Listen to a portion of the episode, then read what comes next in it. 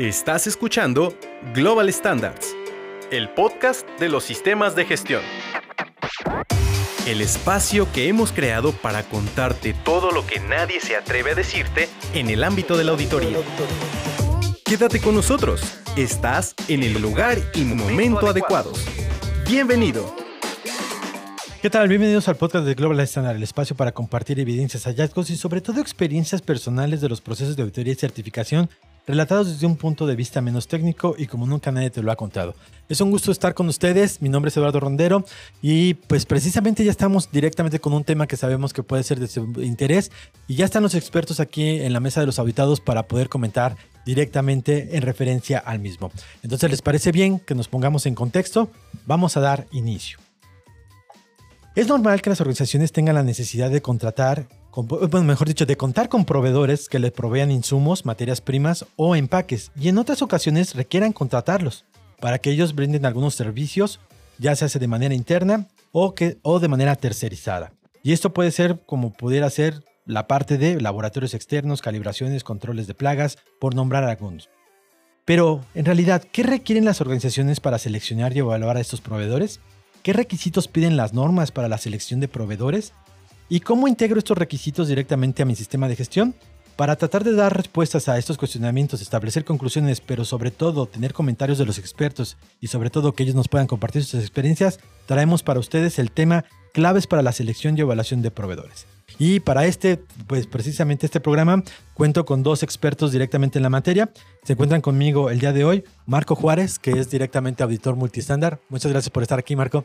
No, más bien gracias a ti, Eduardo, por la invitación y para mí es un placer estar aquí en la silla del auditado. Perfecto. Y también se encuentra con nosotros Gerardo Zárate, que también es auditor multistándar. Muchas gracias.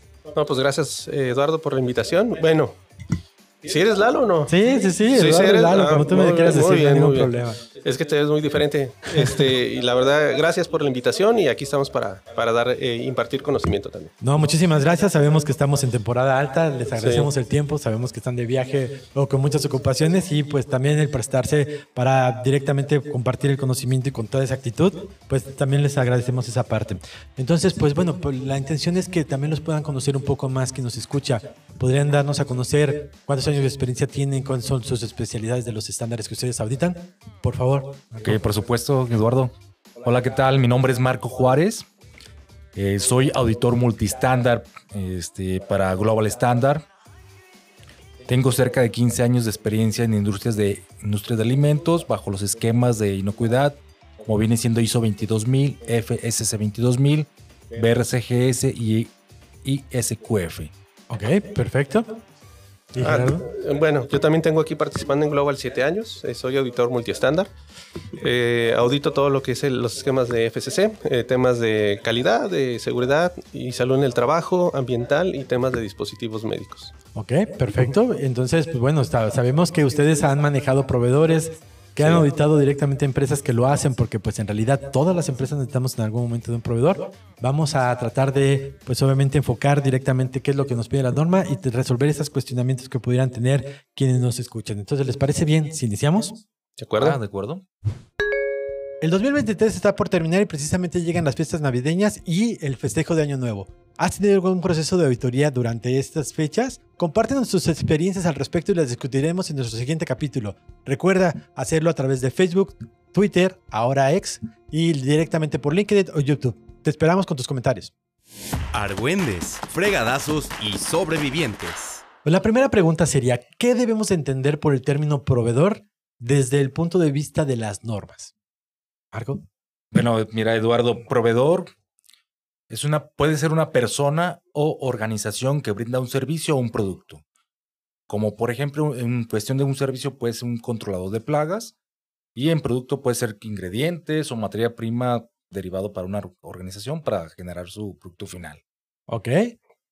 Sí, qué opinas al eh, respecto? perfectamente explicado. Prácticamente eh, la organización eh, para hacer sus productos necesita este apoyo de sus proveedores, tanto de servicios como de, insumos, materias primas, empaque. Y prácticamente es alguien que te suministra lo que necesitas para elaborar tu producto que vas a manufacturar, ¿no? O el servicio que vas a ofrecer. Y es muy, y, qué bueno que ustedes lo sacan a, colación, la parte de servicios, porque anteriormente, de hecho, por la experiencia que tenemos, ya dijimos nuestros cuántos años llevamos en la industria, yo llevo cerca de 21 años en la industria, de los cuales también como 15 como auditor, pues hemos visto que también los mismos sistemas de gestión han, han, evolucionado. Antes tu proveeduría solamente era materias primas, ingredientes y empaques y empieza a salir el tema de proveedores de servicio, porque también tienen un impacto. Entonces, no solamente nos cerramos a la proveeduría de lo que yo puedo recibir, sino también de los servicios que pueda subcontratar, ya sea que los hagan internamente o que los hagan de manera externa. Sí, por eso la criticidad de seleccionarlos de manera correcta, ¿no? Por ejemplo, en el, en el ramo de la farmacéutica, en el tema de, dispositivos médicos más que nada, si un proveedor que te hace el servicio de esterilización de algún empaque, que necesitas para la manufactura de este dispositivo médico, imagínate lo crítico que es seleccionar este buen proveedor para que te haga esa parte de tu proceso, ¿no? Entonces, y en alimentos hay infinidad, ¿no? Para temas de el que te hace los análisis de, del agua, el que te hace los análisis de calibración de los equipos, son proveedores críticos que debes de ser muy puntual en cómo los vas a seleccionar. Ok. ¿Tú qué opinas al respecto? No, estoy de acuerdo igual con Gerardo. Hablando de servicios, pues este, es un mundo, ¿no? Porque tenemos al de transportes, controlador de plagas, este, laboratorio de tercería. Eh, también entra la piezas, mantenimientos, Mantenimientos, son, varios. Y a lo mejor a veces nos quedamos cortos y solamente pensamos en materias primas o ingredientes, pero también tenemos los de servicios. Sí, por ejemplo, ahorita tocamos el de mantenimiento, que hay organizaciones que dicen, oye, pero yo nunca había pensado en él, ¿no? Es decir, hasta la persona que te hace una, a lo mejor una refacción en un torno es tu proveedor. Y esto, pues al final, las normas te piden que lo integres como parte de los controles hacia tu proceso. Es correcto. Ahora, las organizaciones que están certificadas o que aquellas que van en busca de la certificación, ¿qué deben de gestionar para asegurarse de contar con proveedores, obviamente, eh, de que les van a brindar un servicio externo o materias primas, ingredientes o empaques? ¿Qué les piden las normas? Pues tal cual te pide, bueno, dependiendo del giro en el que te manejas, este es el cumplimiento legal que debes de tener. Entonces, en base a tus especificaciones propias de tu producto, tendrías que ver la normativa que te aplica. Este, por ejemplo, en el tema de, ¿qué será? ¿Qué ponemos de ejemplo? ¿Qué será bueno? Em, agua. Ok. El agua, ¿no? El agua tiene que cumplir con cierta normativa. Eh, por ejemplo, si es para, si es parte de un ingrediente principal de tu producto, ¿no? Que tiene que cumplir con por ejemplo, con la norma 127 y que tienes que analizar de manera periódica conforme, y cumplir con esas especificaciones, ¿no? Entonces, ese tipo de, de cuestiones tú como organización debes de identificar y de eh, trasladar a tus especificaciones que tú necesitas, ¿no? Por poner un ejemplo, ¿no? Ajá, y hablabas del agua que aunque suene a, broma, cada vez hay más necesidad de proveedores incluso del suministro de agua. Es decir, ya hay localidades a nivel global. Que no Yo hablo en México donde no hay, ya no hay una disponibilidad. O compran pipas o compran garrafones de agua o compran directamente el suministro a terceros, que también, obviamente, eso también dirías, oye, el agua como proveedor, ¿no? ya, ya, estamos en una situación que sí lo hemos visto y evaluado. Es muy común ya, ¿eh? Eh, no sé, Marco, a mí me ha tocado varias empresas que ya tienen este proveedor que te suministra en pipas, tal cual, y que te llena el pozo que tú tienes o la cisterna que tienes ahí instalada en la organización. Ahora, desde tu punto de vista, ¿Qué le podrías comentar a, quien nos escucha? ¿Qué les exige directamente la norma para poder contratar a un proveedor? Bueno, con base a los esquemas de inocuidad, este, hay diferentes categorías que nos podemos considerar que vienen siendo calidad, inocuidad y algo que es muy importante es la rentabilidad, ¿no? Que es el costo, ¿no? Este, van este, de las manos para ir evaluando bueno, ya me voy a meter un poquito al tema de evaluación de proveedores. No, está bien, está bien. Sí, este, ir evaluando, este, como la cuestión de calidad, si te llega el producto a tiempo, este, las cuestiones de que tú ya tienes establecidas, hablamos de criterios establecidos en la cuestión de, de calidad y pues ahora entramos a la parte de los peligros, ¿no? Que, que pudiéramos tener la, en la parte de inocuidad. Ok. Y, sobre todo no es malo, porque creo que uno de los errores que pudieran tener eh, o dudas que pudieran tener las organizaciones o quien está tratando de implementar y tener una certificación, es decir, mira, yo voy por una norma de inocuidad, o voy por una norma de calidad, o voy por una norma de ambiental. Mis requisitos solamente tienen que ser en referencia a la norma. No necesariamente, es algo que vas a cuidar porque obviamente es el esquema que tú quieres certificar, pero como tú bien dices, hay otros aspectos de disponibilidad, cantidad de manejo de producto, entregas y el tema que también pudiera ser el económico. No están peleados, obviamente también son parte de la integración que debe de cuidar una organización y se lo decimos aquí en corto porque pues obviamente a veces dicen, oye, pero es el único proveedor, pues es el único que me puede dar los criterios para la norma.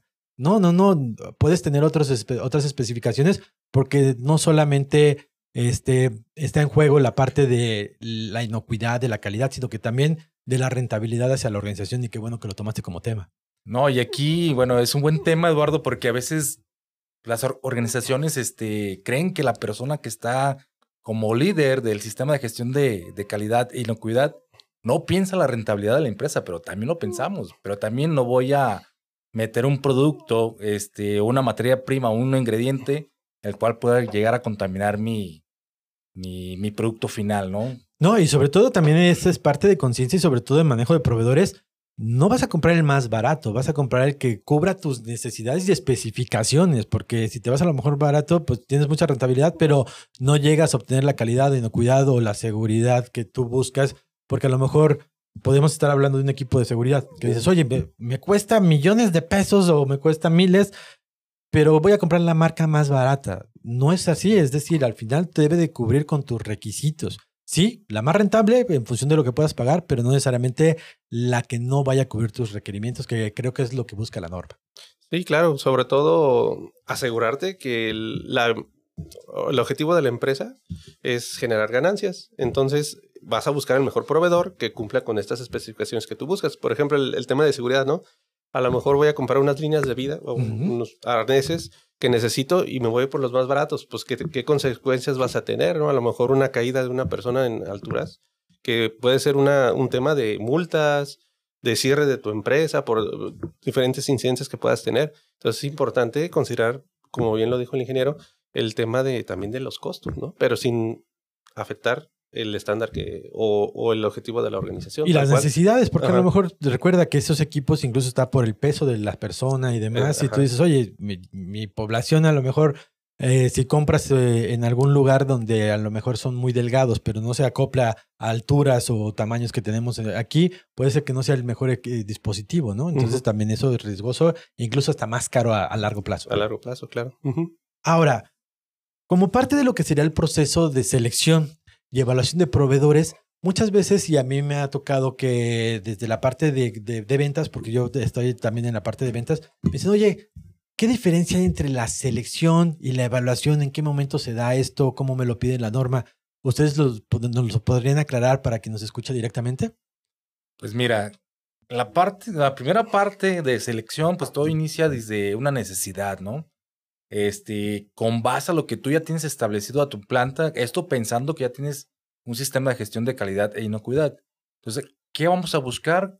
El proveedor que se apegue más, calidad, inocuidad, y vuelvo a recalcar la parte de cosas, ¿no? Y normativa legal. ¿sí? Que también está ligada.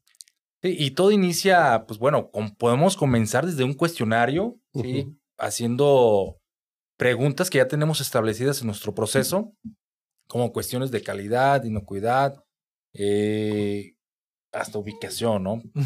Es ubicación súper importante. Posteriormente, con base a ese cuestionario, podemos trabajar en una auditoría en sitio para evaluar las condiciones, ya como viene siendo el producto. Y pues ahora sí, llegar a incluirlo en nuestro proceso. Pero no sé, Ger, a ver, ¿nos puedes alimentar un poquito más? Sí, eh, estos criterios tú los vas a establecer como organización, ¿no? Prácticamente ah, va a haber eh, proveedores críticos para ti como organización, en los cuales a lo mejor sí es necesario que, como bien dices, auditarlos, ¿no? De manera presencial y evaluarlos para ver si los eh, son aptos para seleccionarlos como un proveedor autorizado, ¿no? Dentro de, de la organización.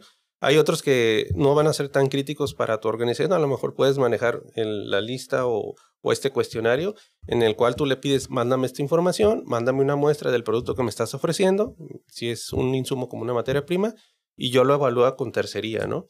Entonces, prácticamente la necesidad de la empresa establece como esos criterios de, selección específicos para poder eh, comprarle a este proveedor que estoy buscando, ¿no? Ajá, y hablabas de los elementos, tú hablabas de lo que podría ser la auditoría o un análisis de laboratorio, pero eso es como parte de la selección, es decir, el primer requisito que debemos de cumplir ante lo que pudiera ser eh, buscar algún proveedor es seleccionarlo, que es ver que cumpla con las características que nosotros necesitamos y que ustedes pudieran dar ejemplos como análisis o la, o la misma auditoría. Primero es la selección, ¿estamos de acuerdo? Es correcto. ¿Y qué nos dice la norma? ¿Trabajamos con proveedores que primero seleccionamos o podemos trabajar primero con un proveedor y después lo selecciono? ¿Qué pasa, por ejemplo, con aquellas organizaciones que dicen, mira, yo no tenía sistemas, llego ahora, voy a implementar un sistema del que sea? ¿Qué hago con mi pool de proveedores? Porque llego a esta parte de selección. ¿Tengo que empezar a seleccionarlos todos? ¿O qué han visto ustedes que puedan recomendar a las organizaciones que puedan utilizar? Ok, mire, Eduardo, con la experiencia que me ha tocado, hemos tenido proveedores ya aprobados hay otros en los cuales nosotros nos ha tocado desarrollarlos.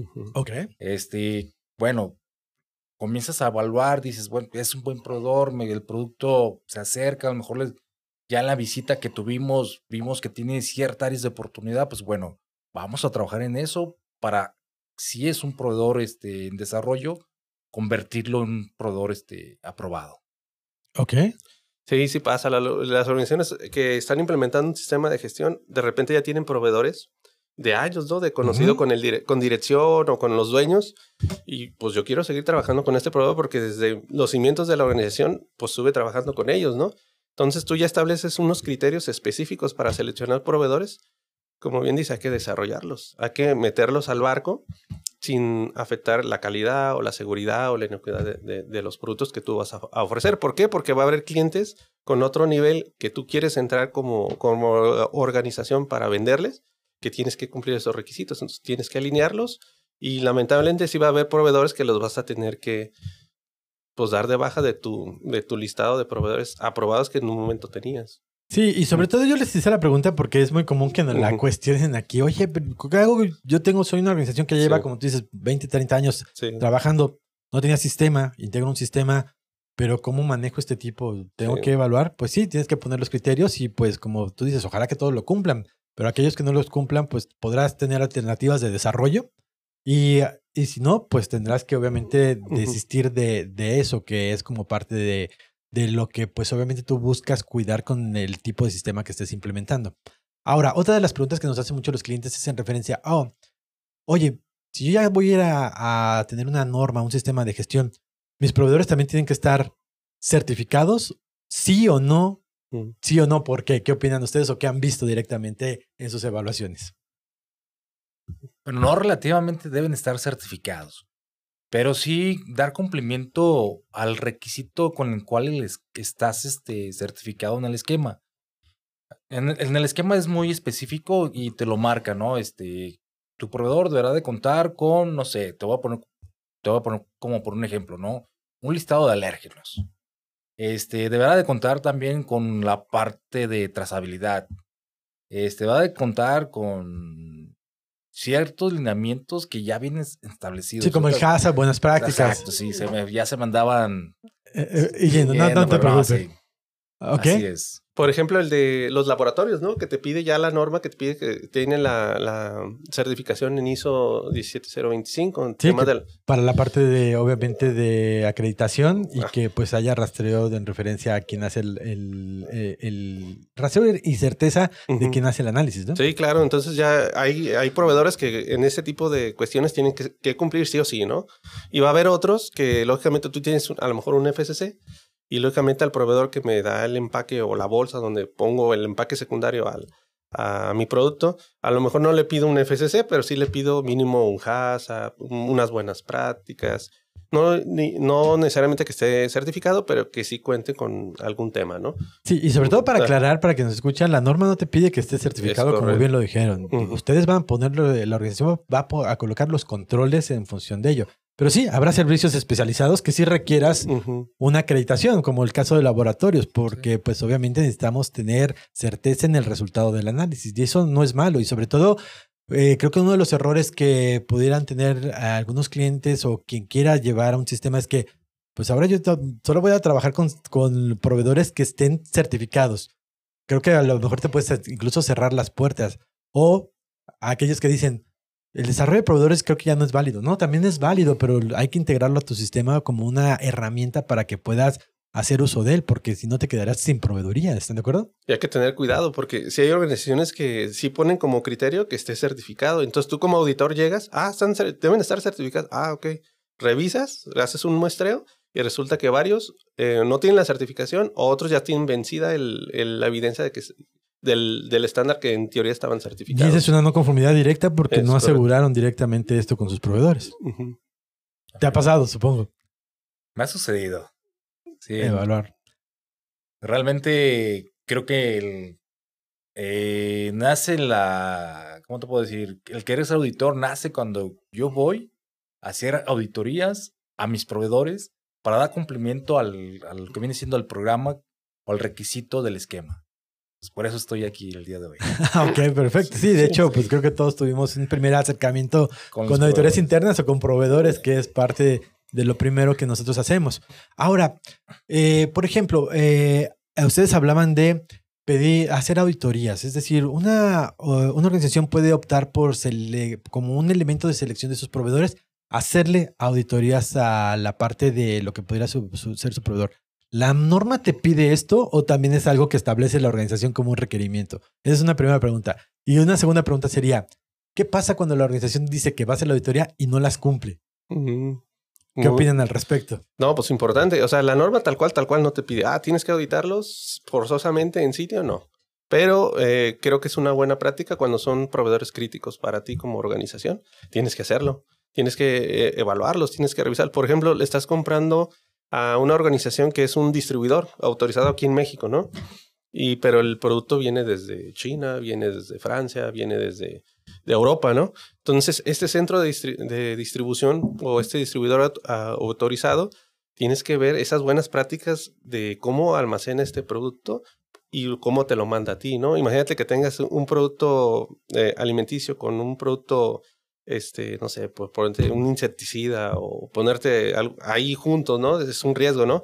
Entonces sí es importante que tú lo evalúes directamente de manera presencial.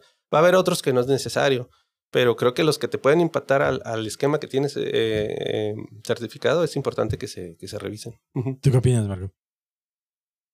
Pues afirmo lo, lo que comenta Gerardo.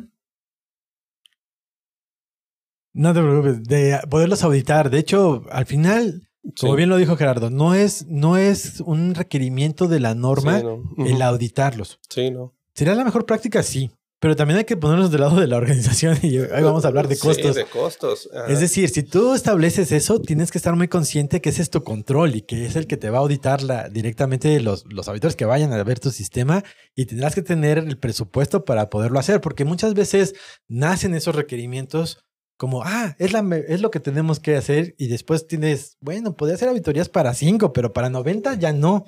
Pero no lo cambias, no ajustas tu sistema de gestión al respecto y llegan las no conformidades. Entonces, para todos que nos están escuchando, la norma no te pide que directamente hagas una auditoría en sitio, sobre todo porque a veces, como tú dices, para proveedores que están en el extranjero, no, ahí puedes optar por documentación y demás, pero también no un cuestionario vacío, porque luego dice, ¿cuenta con sistema de gestión? Sí, pues todo sí, sí, sí.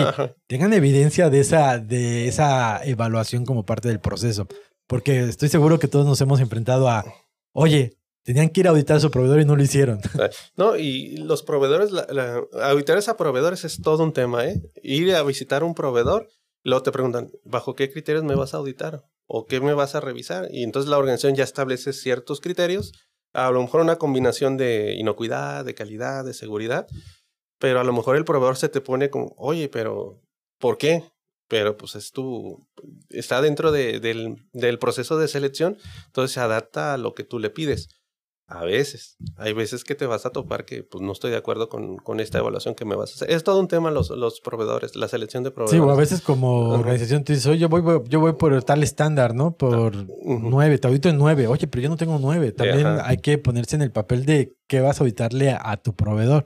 Supongo que te ha pasado también en algún tipo de ocasión presentar algo así. Sí, en las auditorías que, que me ha tocado hacer a, a proveedores, como por ejemplo una organización este, trabaja con un esquema, voy audito este, a mi proveedor, pues trabaja con otro esquema y, a veces hay, aunque sean esquemas de inocuidad o de calidad, pues sí hay una cierta variación, ¿no? a veces me han cuestionado, oye, pero ¿por qué me lo pides si pues la norma no, no lo establece? Pero como dice Gerardo, ok, pero yo estoy trabajando con base a lo que yo establecí en mi procedimiento, en mi evaluación, lo que yo voy a considerar para considerarte que eres un proveedor este, aprobado para nosotros. Ok, y pues bueno, ahorita ya estamos viendo la parte de lo que pudiera ser la selección de proveedores, pero después viene la norma que dice que es la evaluación, es decir, ¿qué busca una evaluación? Que pues obviamente tú ya tienes a tu pool de proveedores, a lo mejor lo llevas a una lista, debe de cumplir ciertos requerimientos. ¿Cómo evalúo y en qué tiempo tengo que evaluar a mis proveedores y qué les evalúo? ¿O cuál es el objetivo que busca la norma ahí? Eh, el objetivo es eh, asegurar que lo que tú quieras, eh, que las especificaciones se cumplan, ¿no? a veces también las organizaciones es importante que, tan, ya ven que para insumos de materias primas se tienen especificaciones y quiero que cumplas con esto, ¿no? ¿Y cómo, cómo lo evalúas? En base a, a, resultados analíticos, en base a las inspecciones que tú haces en la empresa cuando recibes el producto pero también se les da como el, el, consejo para proveedores de servicio. Incluso hemos visto que hay como especificaciones así muy puntuales de este servicio de transporte debe de cumplir con, este, con estos temas, ¿no? El de laboratorio tiene que cumplir con estos temas. El de capacitación debe de cumplir con estos temas, ¿no? Entonces, las evaluaciones son eh, determinadas o, o mm, o establecidas por la organización dependiendo de la criticidad del proveedor que estamos hablando. Generalmente, la mejor práctica es hacer como un análisis de riesgos de tus proveedores y en base a este riesgo o, esto que tú identifiques, tú eh, estableces una periodicidad de las evaluaciones que vas a hacer con cada proveedor. Sería la mejor práctica también para que no te llenes de montón de evaluaciones que tienes que hacer. A lo mejor si estableces cada mes a los críticos, por ponerte un ejemplo, imagínate que tengas, no sé, 100 que no son críticos para ti y los vas a estar evaluando cada, cada, cada mes o cada dos meses no es tan viable, ¿no? O si hay un proveedor que tiene muy buen resultado en sus evaluaciones, pues a lo mejor en base a tu análisis de riesgo, eh, quedaba, no sé, cada año, veo que cumples, al siguiente año no te evalúo, te lo evalúo en tres años. Por poner un ejemplo. No, y eso que, eso que estás comentando es muy importante porque las organizaciones a lo mejor están pensando o tienen la idea de, oye, voy a evaluar a mis proveedores, y tienen que ser todos al mismo tiempo, ¿no? Pero también el riesgo que ahora pues es muy común verlos en, las normas, de hecho todas las normas ya evaluamos el riesgo de operación y sobre todo también para que el sistema sea eficaz. También puede ser esto, no todos se tienen que ser evaluados al mismo tiempo, podrías dar periodicidades para, según tu criticidad, poderlo hacer, o incluso, como tú lo comentabas al principio, algunos serán documentales. Los más riesgosos a lo mejor son los que yo audito, pero bueno, eso ya lo definirá la organización. ¿Tú qué opinas al respecto de este aspecto de evaluación? Mira, así como lo comentaba Gerardo y igual como lo dices Eduardo, la evaluación, ya cuando generas una evaluación, ahí te va generando quiénes son proveedores críticos, quiénes no, y quiénes pues hasta los puedes dejar sin, sin hacer alguna auditoría o algún... O sea, no te puedo decir que lo dejes sin un seguimiento, porque puedes hacerlo mediante los indicadores ya que tú tienes establecido, pero sí no lo mismo este, una materia prima o un empaque secundario. O sea, se puede ir este, descartando y haciendo este, un programa de, seguimiento a tus proveedores que son críticos ya con una frecuencia ya un poco más establecida conforme a los requisitos que, te marcan los, los esquemas, porque ya los esquemas, este, algunos son muy cerrados y te dicen, al menos debe de, contar, este, no sé, como por ejemplo, una, una evaluación anual en el cual hayas considerado algún método de, de seguimiento, ¿no? Cuestionario, auditorías, este, o con qué lo vas a considerar que sigue siendo eficaz para ti. Ok, no, y, estamos de acuerdo, y sobre todo, como bien está, eh, lo establecimos en un inicio, es la evaluación es para garantizar que tu proveedor sigue manteniendo el grado de cumplimiento. Y ahí puede entrar hasta su desempeño, es decir, no solamente evaluarlo en función a lo mejor de saber si tiene un sistema y demás. Entregaste a tiempo, tuviste reclamaciones, si tuviste qué impacto tuvieron hacia mi, hacia mi organización, tomaste acciones correctivas. Retrasos, retrasos, de, de, de, entrega de los suministros, este, a lo mejor eh, te, llegó material dañado, te llegó material incompleto. Que eso te hizo incumplimiento a lo mejor contigo. con el cliente, ajá. Entonces, eso también es parte de la misma evaluación, el desempeño del proveedor para poder garantizar si puedes seguir siendo tu proveedor, que eso también a veces pasa. que, y, era la pregunta a la, que quería, a la que quería llegar. ¿Ustedes han visto evaluaciones donde el proveedor reprueba, pero sigue siendo parte del pool de proveedores? Es muy común verlo. ¿Qué pasa ahí? ¿Ustedes ponen una conformidad que le podrían recomendar a las organizaciones que están implementando o que tienen esta práctica? Sí, en teoría no debería de ser, ¿no? Si reprueban, pues no debería de, ser un proveedor aprobado. Lo que puede pasar es de que a lo mejor queda condicionado este, y tiene que atender las no conformidades o, los hallazgos o, la queja que se le, que se le documentó al, al, proveedor y están esperando la respuesta, ¿no? ¿Sabes qué? Estamos esperando la respuesta, pero lógicamente tengo dos proveedores y él es uno muy importante para mí, entonces ocupo seguirle comprando, pero a espera de, de que me resuelva las, eh, los hallazgos que le encontré, ¿no? O los temas que he tenido con él, pero a lo mejor le compro menos te pueden decir, le compro menos y le compro más al otro proveedor que tengo del mismo producto, pues que, pero sí, sí pasa. Y para nosotros sí será como un hallazgo. Si está determinado en tu procedimiento que después de no ser aprobado no le puedes comprar, pues es un hallazgo importante de, de, en el proceso de auditoría. Que a lo mejor puede llegar a una no conformidad. Es correcto. ¿A ti te ha pasado? Fíjate que sí, he, tenido algunos casos donde la empresa en la cual este, he ido a auditar pues termina siendo que sus mismos proveedores son de la misma filial, ¿no?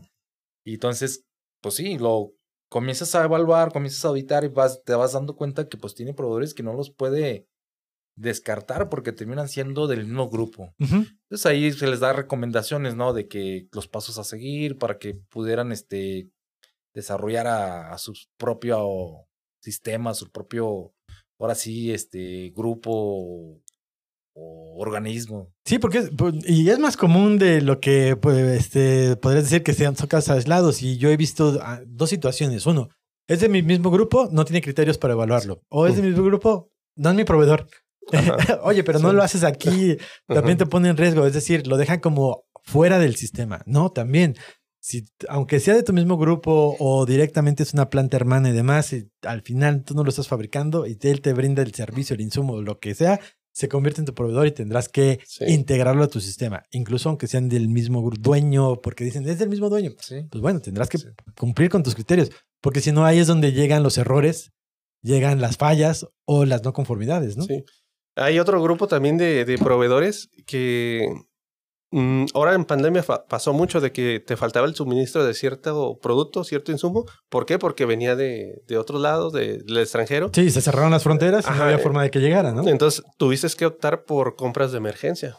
Que la norma también te pide cómo controlas estas compras de, sí, que, que, pandemia nos trajo ese requerimiento. ¿Cómo debes de gestionar las compras de emergencia? que eso también es bien importante y bien complejo de, de porque es negocio. La, no deja de ser un negocio tu organización y dices, pues le compro y a lo mejor esa, esa metodología de selección de proveedores me puedo brincar ciertas cosas para poderlo seleccionar y poderle comprar para yo seguir en el negocio, porque en pandemia era seguir trabajando y laborando, ¿no?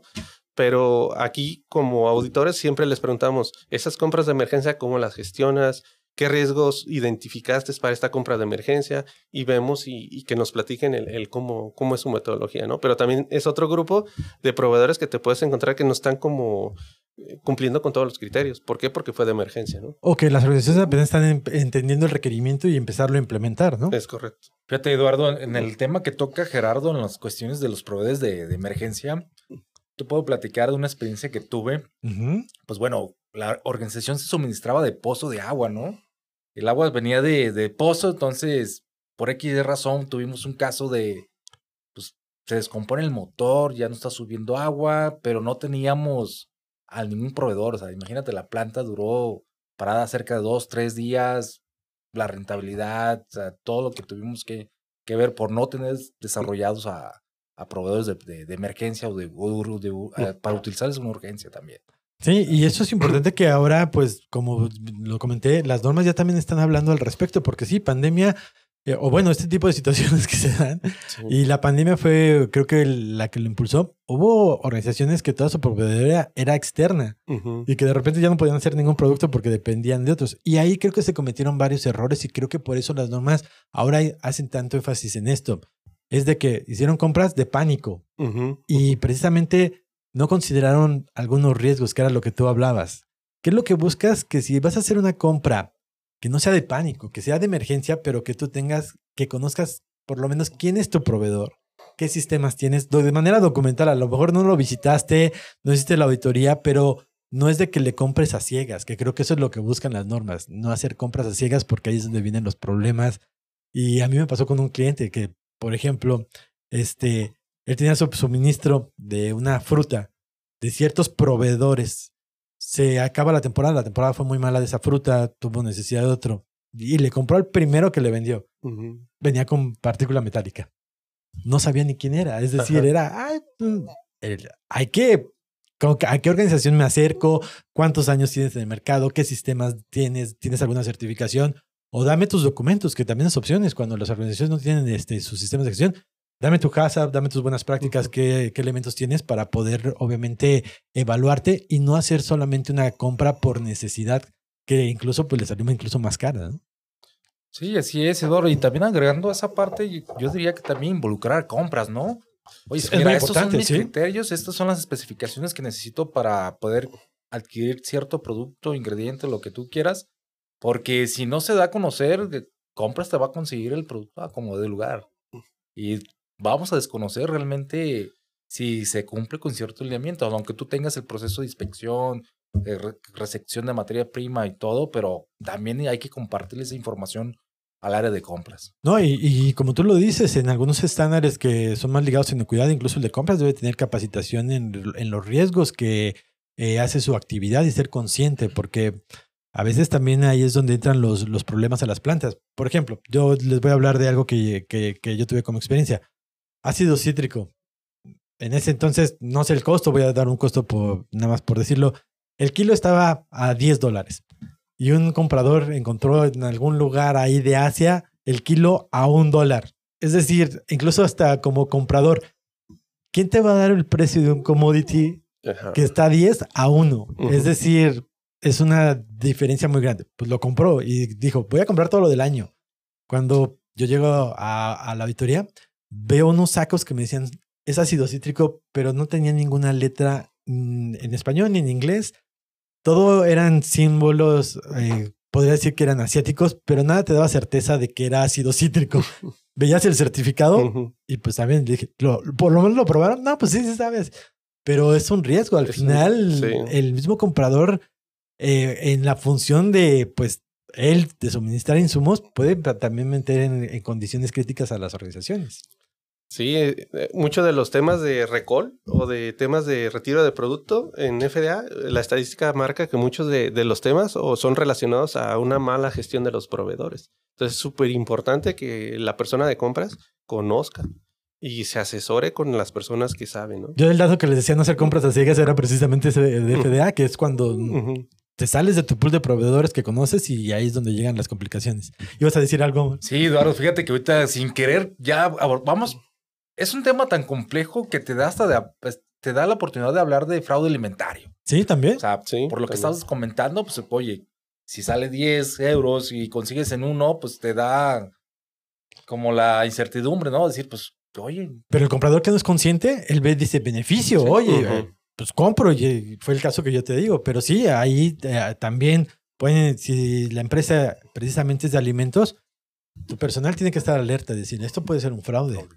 Y pues, pues bueno, ya para terminar, si era ácido cítrico, pero no era grado alimenticio el que, el que compraron. Al final lo pasaron por una trampa y era más, este, obviamente más partícula metálica que mismo ácido. Entonces también al final fue mucho más costoso una compra que no vino de un proveedor que también fue con la mejor selección o que no estaba con los rangos de mercado que te marca. Entonces también ahí deben tener conciencia que también hablan las normas como parte del requerimiento de las personas que están haciendo las actividades.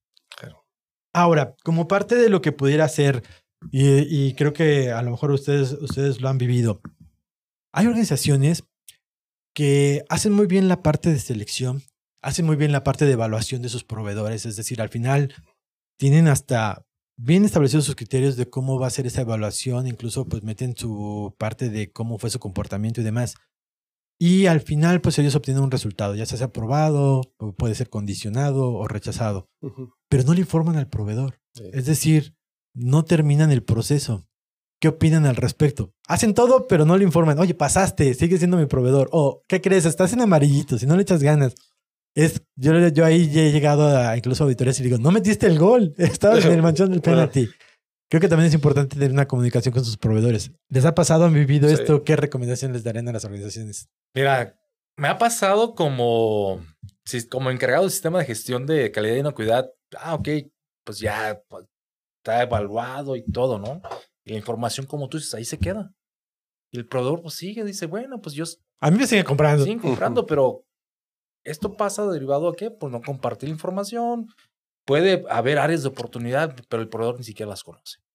¿Por qué? Por, no compartirlas. Sí, me ha pasado en los esquemas. Incluso como responsable. creo que todos hemos pecado de eso. ¿eh? No te sientas mal. Yo, creo que esa sí me la aventas para mí, ¿verdad? No, no. Yo también cuando estuve responsable de los sistemas me pasaba y tú decías, es que, bueno, ya pasó, pero ya que obviamente hemos habitado y hemos visto muchas cosas, es muy importante retroalimentar a tu, a tu, a tu proveedor. Es parte de la comunicación externa. Es tu parte interesada, ¿no? Es tu parte interesada, es parte de tu riesgo. Si haces las cosas bien, síguelo haciendo así. No me afectas, quiero que sigas bajo ese rendimiento. Oye, algo no está tan bien, toma acciones para que pues obviamente no me afectes. ¿No estás bien? ¿Te desarrollo o no te compro? Esas son las decisiones que deberíamos de tomar como responsables del sistema que a veces no son tan fáciles de hacer, ¿no? O que el día al día te llevan a tener la ceguera de taller. Sí, importante también parte de, de, la retroalimentación es de que la evaluación, que el que haga la evaluación eh, sea una persona que le dé valor a la evaluación para que tú puedas retroalimentar al, al proveedor. Por ejemplo, un, proveedor de servicio de transporte, ¿quién lo va a evaluar dentro de tu organización? Un proveedor de servicio de plagas, ¿quién lo va a evaluar que le genere valor a esa? sí, porque luego se dejan al contador, al de recursos humanos, y él va a ver solamente el contador, la parte económica, ¿no? De recursos humanos, a lo mejor la capacitación. ¿Por qué? Porque son sus giros, pero tiene que tener conocimiento de lo que está evaluando. Sí, y por ejemplo, el, un proveedor de servicio, generalmente no puedes hacer una misma evaluación. No vas a evaluar igual al de plagas que al de transporte, que al de capacitación, que al de calibración. Es diferente. Entonces, si ves a veces en las organizaciones que es parte de como un desconocimiento, hacen una evaluación genérica para insumos y para transporte. O ya está el de, servicios y lo hacen igualito para todos los servicios cuando es diferente el servicio que te están otorgando, ¿no? Entonces es importante, desde ahí parte el que tú le puedes retroalimentar a, tu proveedor de una manera efectiva en base a esas... Eh, evaluaciones correctas que tú puedes hacer como organización. Sí, es como el clásico ejemplo, ¿cómo es más efectivo pelar una fruta si con un pelador o un machete? Es decir, si tú le haces una evaluación igual a un proveedor de materias primas que a uno de servicio, no vas a tener el mismo resultado. Es correcto. Entonces también es parte de, eso, ¿no? Y creo que las normas, sobre todo de inocuidad, pues hace más énfasis ahora en los evaluadores de servicio, porque te dice, debes tener los objetivos, los requerimientos y las evaluaciones, que ya te habla directamente de cerrar el círculo, ¿no? de que no podemos evaluar, como tú bien lo dices, al, al controlador de plagas que a un laboratorio. Tienen actividades totalmente diferentes que deberán de, de, ejercer. Sí, es correcto. Pues bueno, pues yo sé que podríamos seguir hablando, tener muchos ejemplos, pero pues bueno, el tiempo no es infinito para el podcast. ¿Les parece bien si vamos a la siguiente sección? De acuerdo. De acuerdo. Casos del público. Precisamente tenemos tres participaciones en referencia a este tema, donde pues nos está contactando Gonzalo Toledo y nos hace la siguiente cuestionamiento. En el caso de comprar productos específicos de venta retail en muy bajas cantidades, ¿cómo se podría evidenciar la inocuidad del alimento? ¿Es suficiente con la legalidad del mismo? Como dije antes, estoy hablando de productos destinados al mercado masivo en los que no habría una gestión directa con el elaborador, sino con el distribuidor. Gracias. Por lo que entiendo, aquí este, Gonzalo, él hace, él no tiene un proveedor, sino que hace la compra en un retail y adquiere ciertas marcas y demás. No es un proveedor directamente, pero pues ahora sí, ¿qué comentarios tienen al respecto? Mira, yo podría ver aquí este el apoyo de fichas técnicas, especificaciones. Esas están ya, pues hoy en día, pues hasta puedes descargarlas en internet, ¿no? Así lo podemos realizar mi punto de vista. Ok. Otro tema sería que tú este producto que, que estás comprando, que te, que te suministra este proveedor que lo compra al retail, Este, prácticamente tú tienes una especificación clara, ¿no? Entonces puedes mandar a analizar este producto que te está suministrando. Puede ser otra, alternativa. Ajá, hacer una tercería de ciertos análisis físico-químicos, microbiológicos, organolépticos, y con base a estos resultados tú puedes decir, ah, ok, te compro, pero que cumpla con esto, ¿no?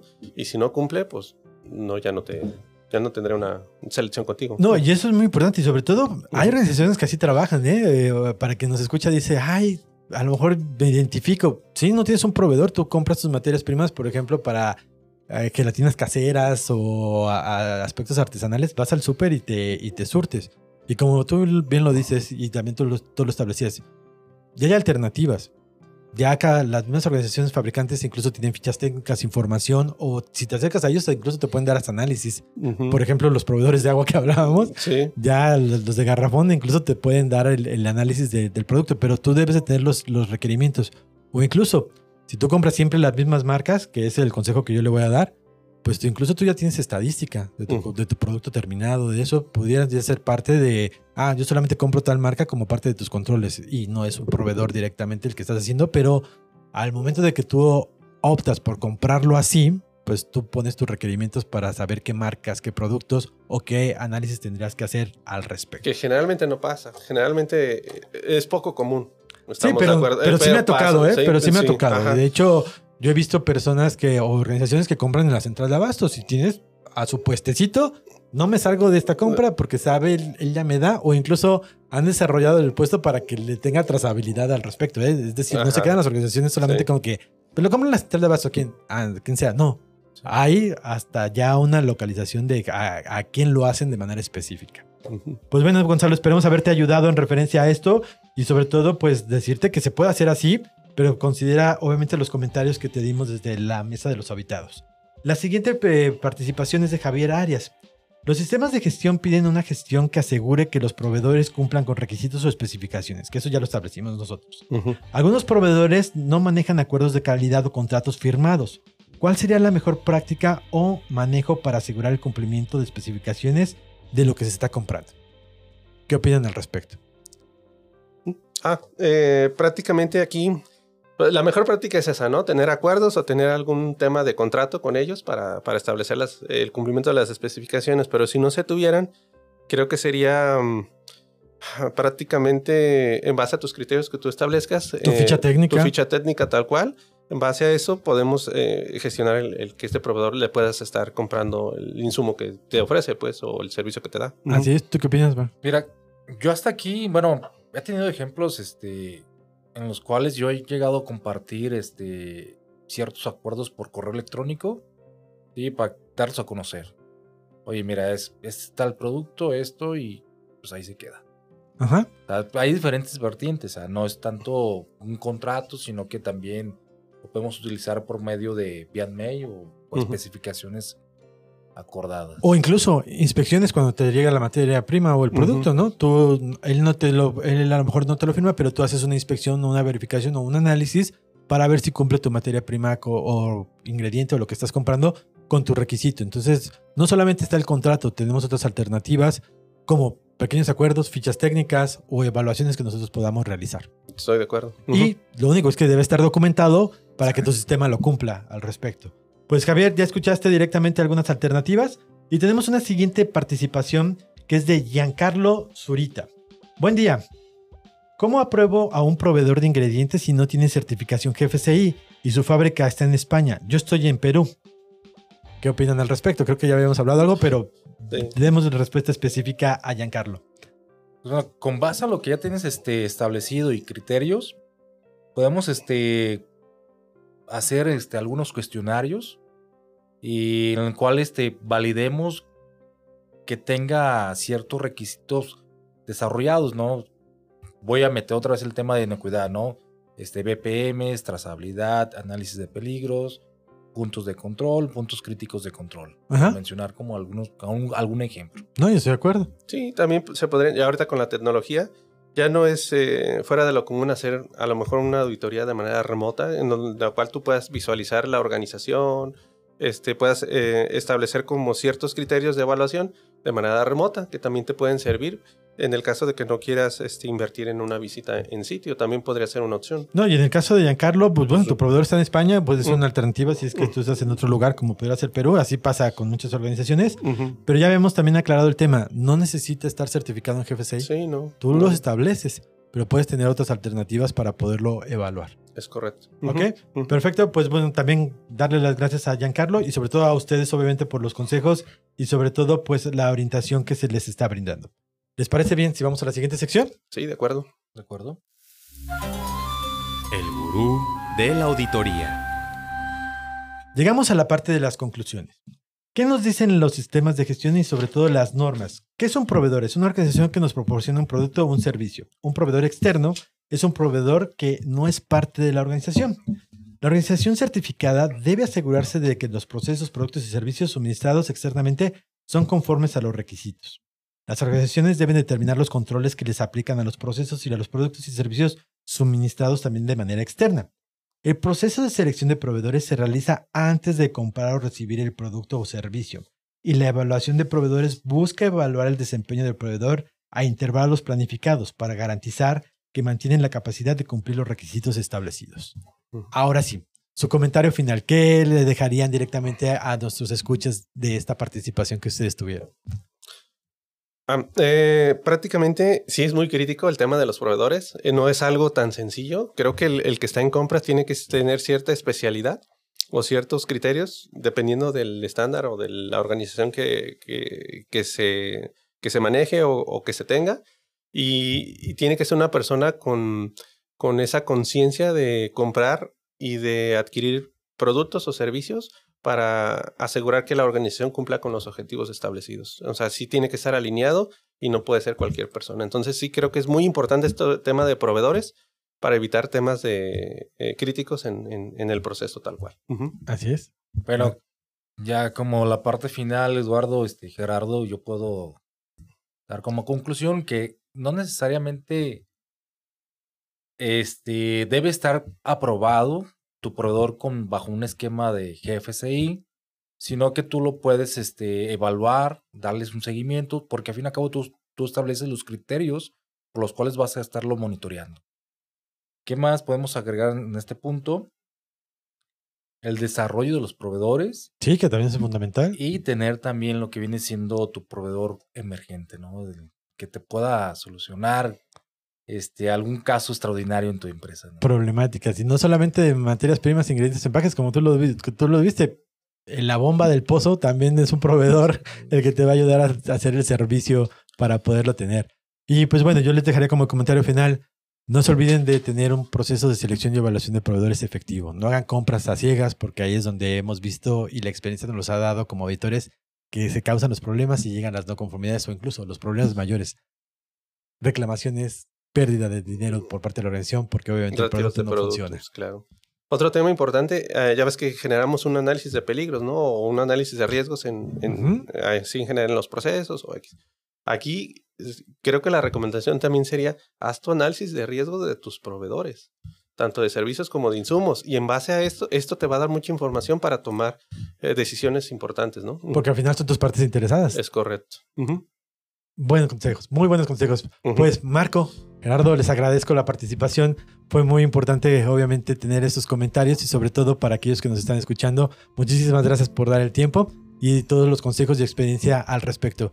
Y pues los esperamos en la próxima, estén al pendiente directamente en los siguientes capítulos y pues píquenle a todo lo que ven allá abajo para que estén al pendiente y que puedan recibir todas las notificaciones en la plataforma en la que nos escuchen. Y los esperamos en la próxima, no se lo pierdan, va a estar bueno. Muchas gracias por su participación. Gracias.